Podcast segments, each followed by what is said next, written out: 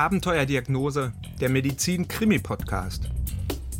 Hallo und herzlich willkommen zu einer neuen Folge unseres NDR-Podcasts. Heute geht es wieder um einen rätselhaften medizinischen Fall. Mein Name ist Anja Martini und ich bin Wissenschaftsredakteurin. Und bei mir heute ist Volker Arendt. Hallo Volker. Hallo Anja. Volker, du hast einen Fall mitgebracht, der dich sehr bewegt hat und der sehr spannend ist. Erzähl. Ja, das ist eine Geschichte, da geht es um ein 16-jähriges Mädchen, die kommt aus einem kleinen Dorf im Schwabenland. Das wird man den, unserem Protagonisten in dem Stück später auch anhören. Deswegen erzähle ich es hier vorne schon mal. Und die Geschichte, hast du mir vorher gesagt, ist dramatisch und liegt auch ein ganz kleines bisschen schon zurück. Ja, genau. Also der Fall stammt aus dem Jahr 2013. Ich finde ihn aber ähm, so spannend und auch bewegend, dass ich mich heute immer noch mal an die Geschichte erinnere. Und außerdem hat der Fall auch eine Relevanz für Eltern, die mit ihrem Kind ähnliche Sachen erleben. Also eine Geschichte, die heute noch äh, relevant ist, sagst du. Was ist passiert? Was macht diesen Fall so besonders für dich? Also die Kurzform ist äh, folgende. Es geht um Isabel Eberle. Die geht damals in die 10. Klasse und hat da einen Notendurchschnitt von 1,7. Mhm. Auch sportlich ist die total gut. Also die hat diverse Landesauszeichnungen im Geräteturnen geholt. Und diese Musterschülerin, die baut jetzt innerhalb von einem Jahr ganz plötzlich so ab, dass die Eltern sie von der Schule nehmen müssen. Die kann sich nicht mehr konzentrieren, der Notendurchschnitt rauscht in den Keller und sie zittert manchmal stundenlang und sitzt irgendwie apathisch in der Ecke. Das klingt irgendwie ein bisschen komisch.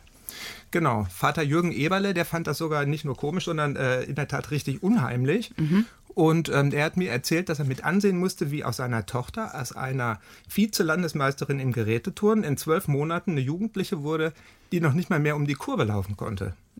Was? Die nicht mehr mehr um die Kurve laufen konnte. Fang vorne an. Was genau ist passiert? Also ähm, angefangen hat das Ganze eher harmlos, schleichend würde ich es mal nennen. Und zwar ähm, ist Isabel damals oft müde, lustlos und äh, manchmal wird ihr auch schwindelig. Aber hör selbst, das ist Isabel Eberle und so ging es los. Also diese Kreislaufschwächen, würde ich sagen, ähm, das hatte ich öfters mal, dass mir einfach der Kreislauf zusammengebrochen ist und dass ich mich dann auch oftmals übergeben musste. Wie alt hast du gesagt, war sie zu dem Zeitpunkt? Gerade 16. Da kann man ja schon vielleicht sagen, bei jungen Mädchen mit 16 Kreislaufprobleme, das sind vielleicht die ersten Pubertäts- bzw. mittendrin in den Pubertätsbeschwerden, oder? Genau, das haben die Eberles auch erst gedacht, ähm, zumal sich Isabel in der Zeit auch vom Wesen her total verändert hat. Vater Jürgen Eberle und Mutter Ursula Eberle beschreiben das so.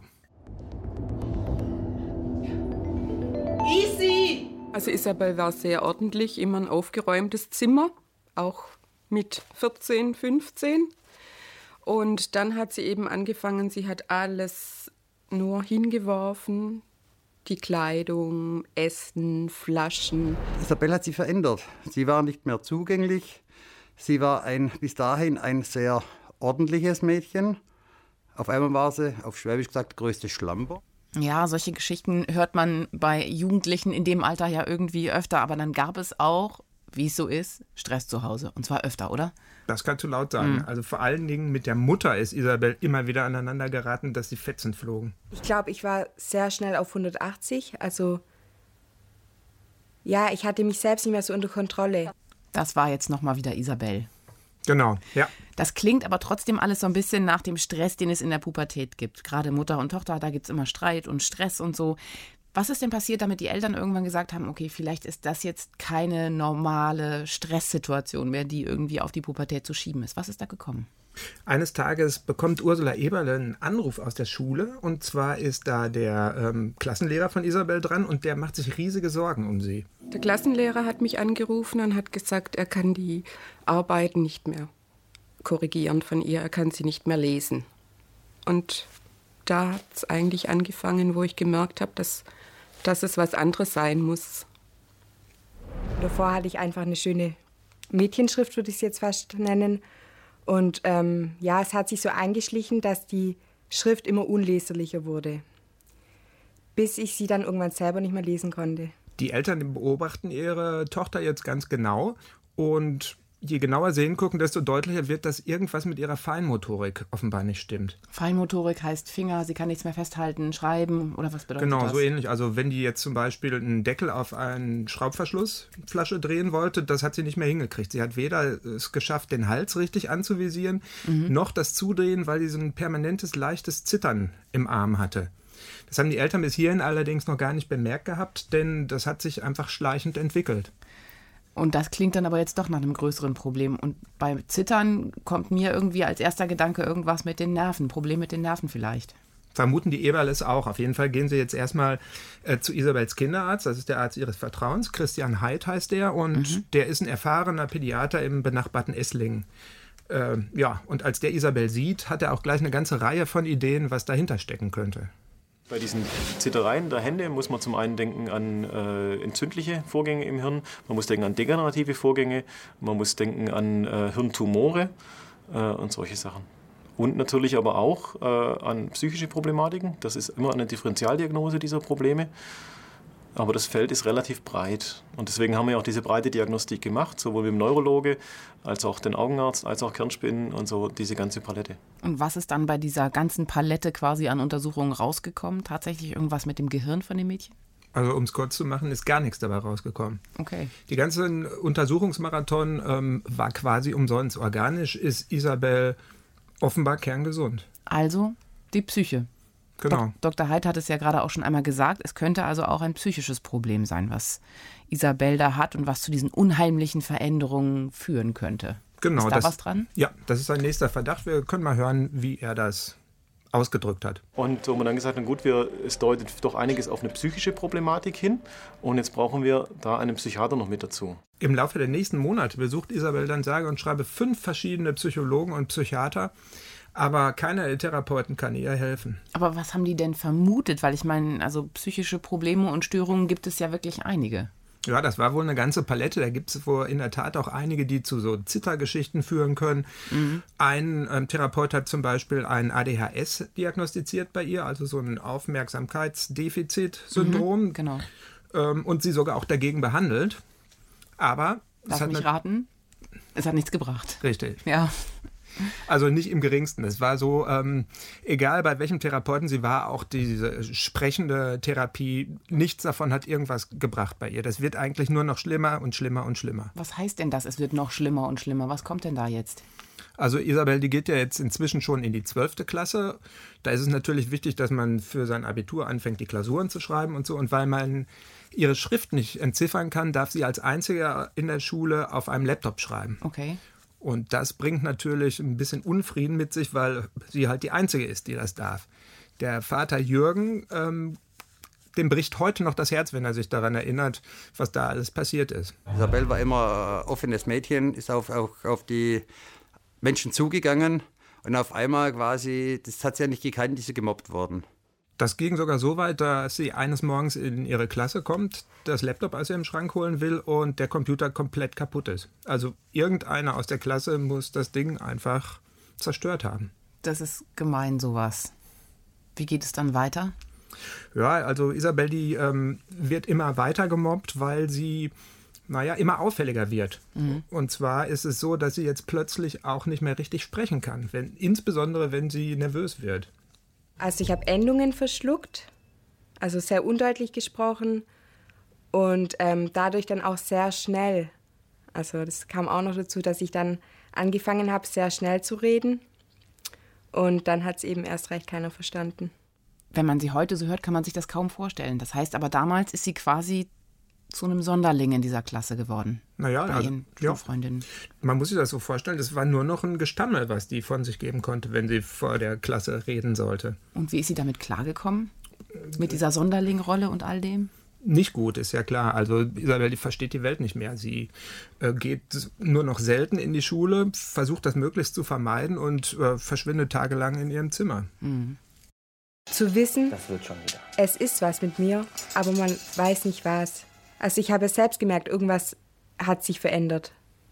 Aber ich wusste nicht was und woher das kommt und warum das so ist. Das war so das Schlimmste. Mm, Sie zittert, sie kann nicht mehr schreiben, sie kann nicht mehr sprechen und niemand, kann man ja fast sagen, außer ihrer El ihren Eltern will mehr Kontakt zu ihr haben. Das muss ziemlich heftig gewesen sein. Das ist so. Und obendrein kann weder ein Mediziner noch ein ähm, Therapeut ihr helfen.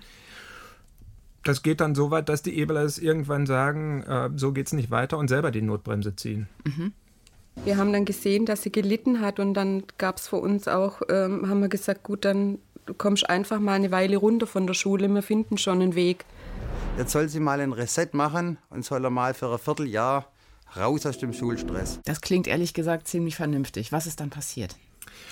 Die Eltern bringen Isabel bei einer Bekannten in Südspanien unter. Die hat da eine Finca mit vielen Pferden und Isabel ist da schon öfter gewesen und hat sich da immer wohlgefühlt. Scheint also ein guter Plan zu sein. Und Isabel könnte eventuell auch wirklich zur Ruhe kommen an diesem Ort. Genau, habe ich auch gedacht. Also die Arbeit mit den Pferden, die Sonne Andalusiens, Klingt das toll. Reiten am Sandstrand und so Ja. weiter. Also ähm, das müsste ihr doch auf alle Fälle gut tun und ein bisschen Druck rausnehmen aus der Geschichte. Und? Hat es geklappt? Nee, hat nicht geklappt. Also Oh nein.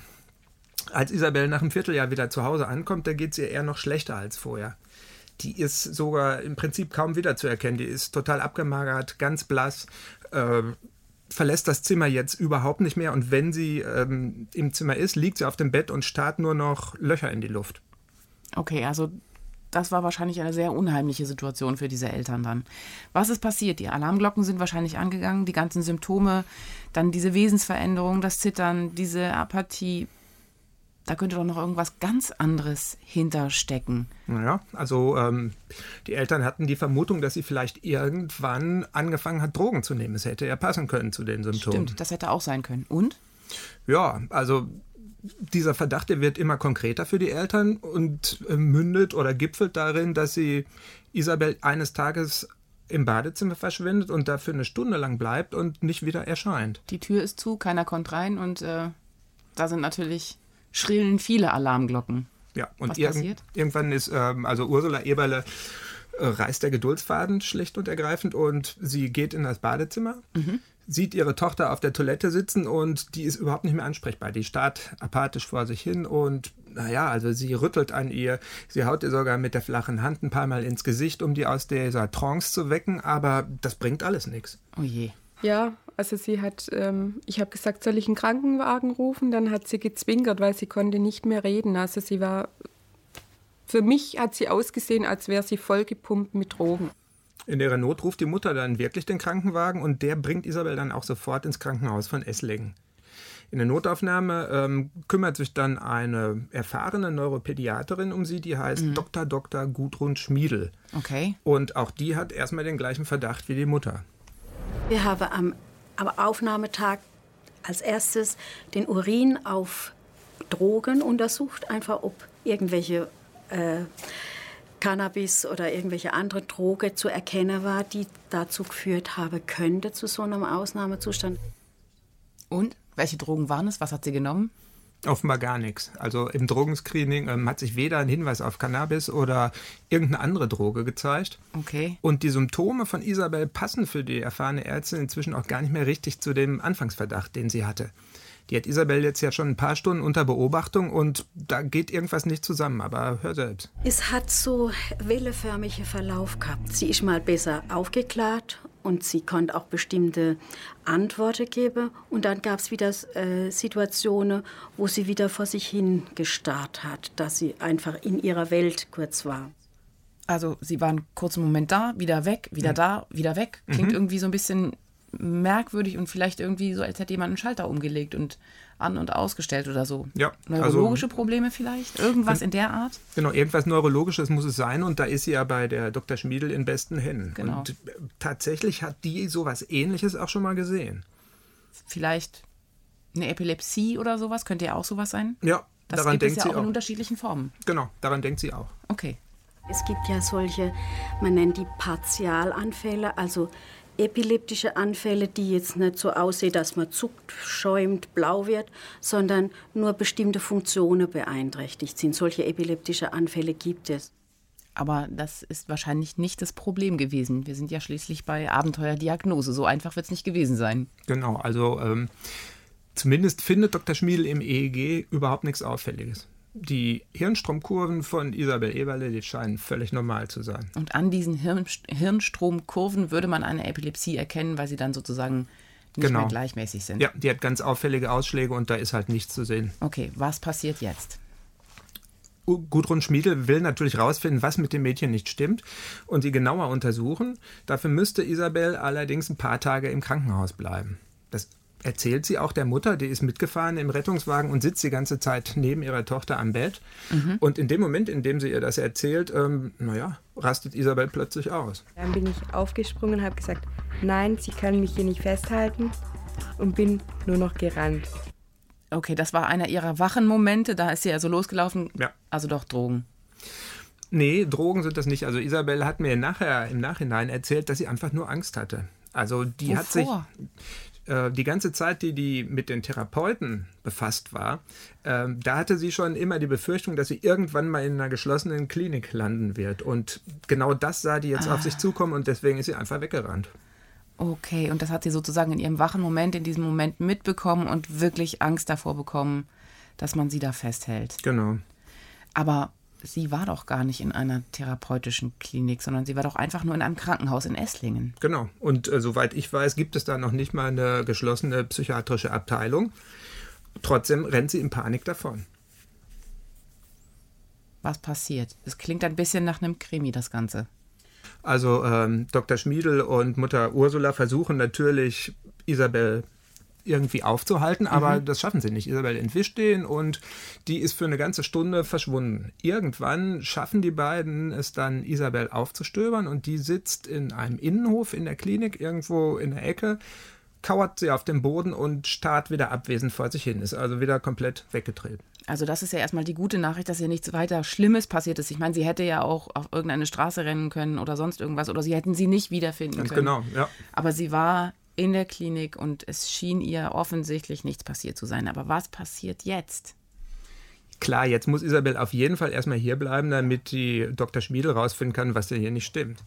Also Mutter und Ärztin haken Isabel unter und bringen die auf die neurologische Station und da, ähm, naja, muss sie erstmal bleiben. Im Nachhinein ist das für Isabel das Beste gewesen, was ihr überhaupt passieren konnte. Vater Jürgen Eberle erklärt uns, warum behaupte mal, das war der Glücksfall schlechthin, weil nach Aussage von einem Arzt äh, wäre es wahrscheinlich sechs Monate später bis zwölf Monate später aus gewesen mit Isabel, wäre sie verstorben. Verstorben. Man hat Vater Jürgen Eberle fast schlucken gehört, gerade eben, als er das gesagt hat.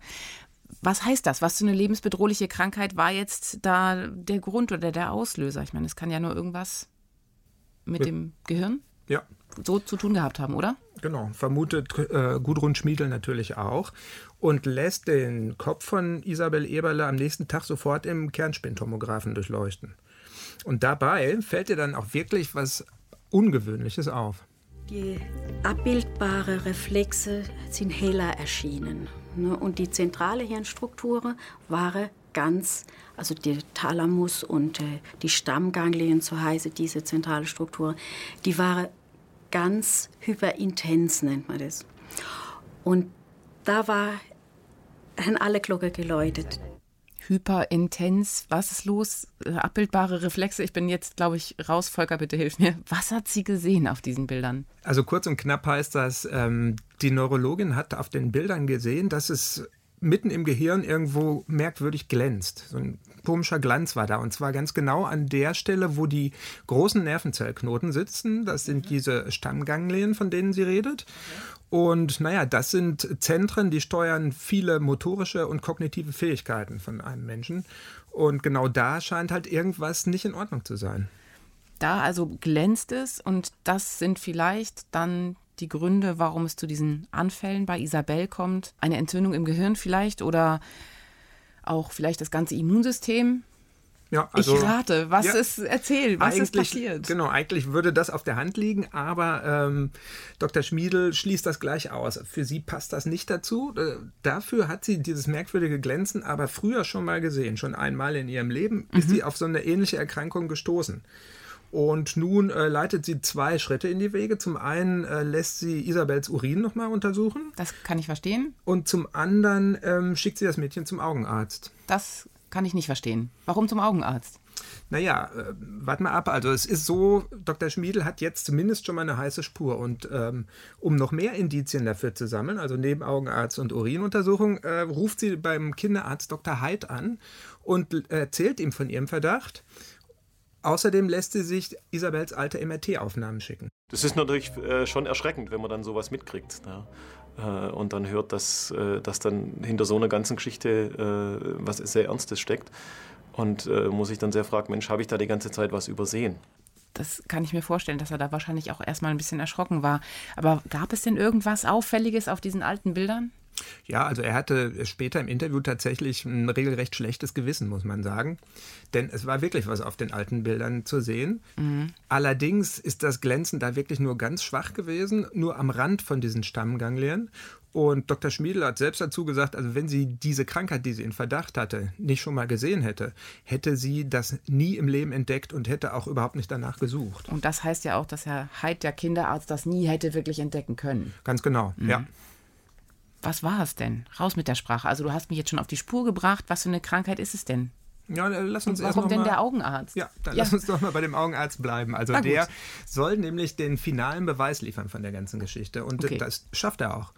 Und zwar ähm, kommt bei seiner Untersuchung was extrem Ungewöhnliches raus. Das wird immer spannender. Rund um die, ähm, also Isabel hat braune Augen und mhm. rund um diese braune Hornhaut hat sich ein auffällig grün-grauer Ring gebildet. Ein Ring? Genau, ein grün-grauer Ring.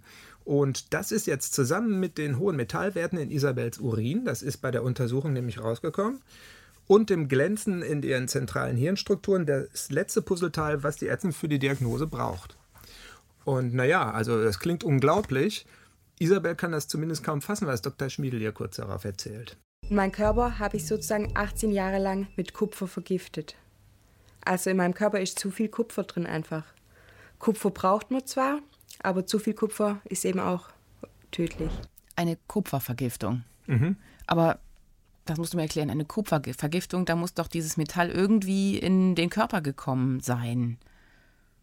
Ja, also äh, das ist so, dass Kupfer tatsächlich weit verbreitet ist. Das steckt in allen möglichen Lebensmitteln, die wir zu uns nehmen. Das steckt im Fisch, in Nüssen, Vollkornprodukten, Hülsenfrüchten, Kakao, Innereien. Also man kann dem eigentlich gar nicht entgehen. Aber das ist ja kein Problem, wenn wir Fisch, Nüsse, Vollkornprodukte und so weiter essen. Damit vergiften wir uns ja nicht mit Kupfer. Das funktioniert ja nicht. Das stimmt natürlich. Aber normalerweise bindet der Körper das Kupfer, was er nicht braucht, an so besondere Entgiftungsmoleküle und diese Komplexe werden dann über die Galle ausgeschieden. Mhm. Bei Isabel ist das nicht so. Sie leidet an einem Gendefekt und kann deswegen diese Entgiftungsmoleküle überhaupt nicht herstellen. Das heißt, ihr Körper kann das Kupfer auch nicht äh, hinaus befördern, sozusagen. Und so staut sich und häuft sich an, dieser ganze, diese Kupferionen, und die vergiften sozusagen in Anführungszeichen die Organe. Das war jetzt wieder Frau Dr. Gudrun Schmiedel. Und wie passt das jetzt alles zusammen? Dieses Kupfer vergiftet die Organe und wie hängt das dann mit Isabels Beschwerden zusammen? Also als allererstes reichert sich das Kupfer in der Leber an.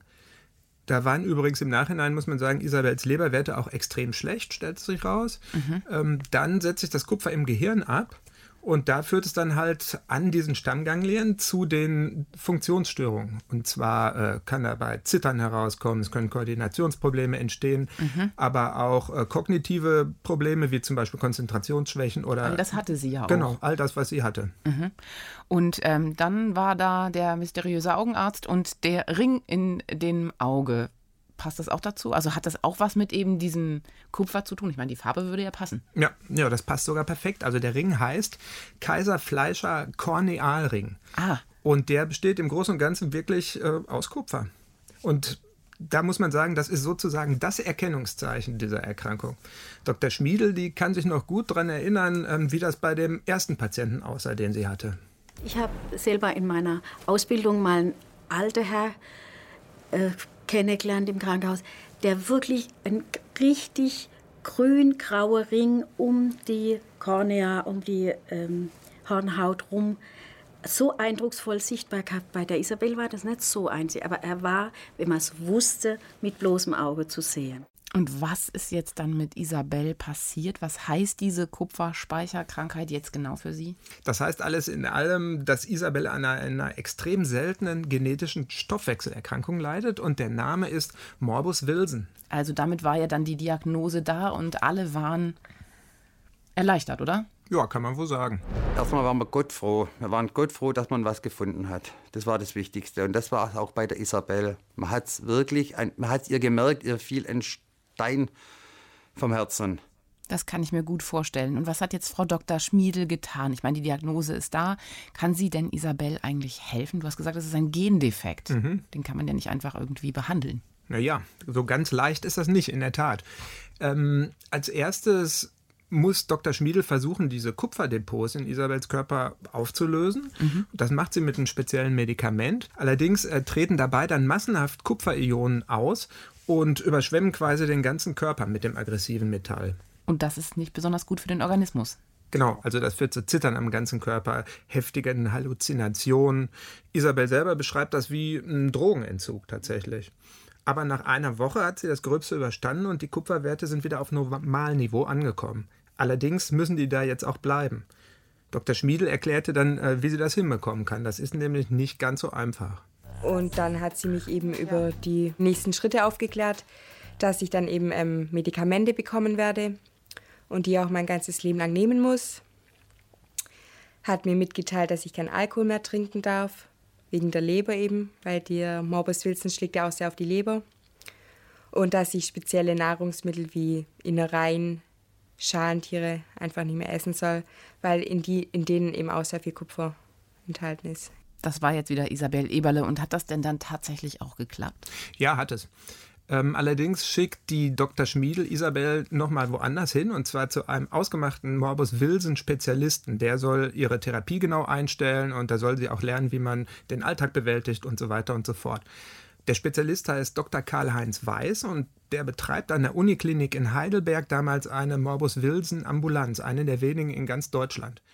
Und dieser Experte ist heute noch froh, dass das bei Isabel alles so gut geklappt hat, denn das ist offenbar alles andere als selbstverständlich. Weil wir wissen, dass wenn Patienten zu uns kommen und diese neurologischen Auffälligkeiten sind schon vorhanden, kann es sein, dass trotz einer groß angelegten Therapie die Beschwerden bleiben. Volker, was für eine Geschichte. Aber sag mal, das alles, hast du gesagt, am Anfang ist 2013 passiert. Also da hast du die Familie kennengelernt. Das ist jetzt acht Jahre her. Weißt du, wie es weitergegangen ist und wie es Isabel Eberle heute geht?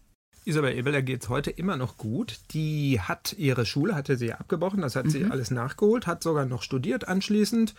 Allerdings äh, arbeitet sie heute nicht, sondern äh, die genießt ihre zweite Elternzeit. Und Ach. Ja, sie hat äh, inzwischen nämlich eine Familie gegründet und ist stolze Mutter von zwei gesunden Söhnen. Zwei gesunden Söhnen. Morbus Wilson, hast du gesagt, ist eine Erbkrankheit. War das nicht vielleicht ein bisschen riskant? Kann man das vorher herausfinden?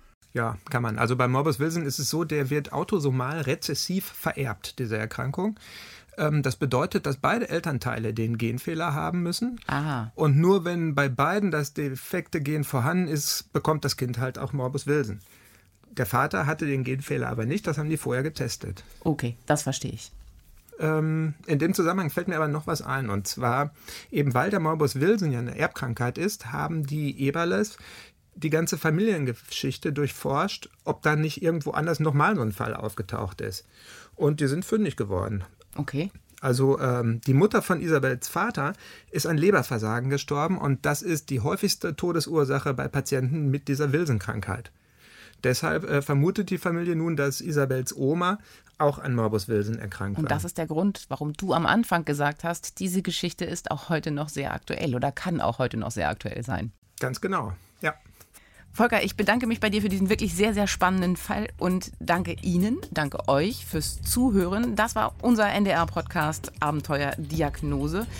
Und wenn Sie und wenn ihr auch ein Abenteuerdiagnose erlebt habt, dann gerne eine Mail schreiben an abenteuer-diagnose.ndr.de und wir schauen uns das dann alles an. Uns gibt es übrigens auch im Fernsehen, immer dienstags bei der Visite im NDR und natürlich auch in der Mediathek. Das war's für heute. Volker und ich, wir bedanken uns bei Ihnen, bei euch fürs Zuhören und sagen Tschüss, bis ganz bald.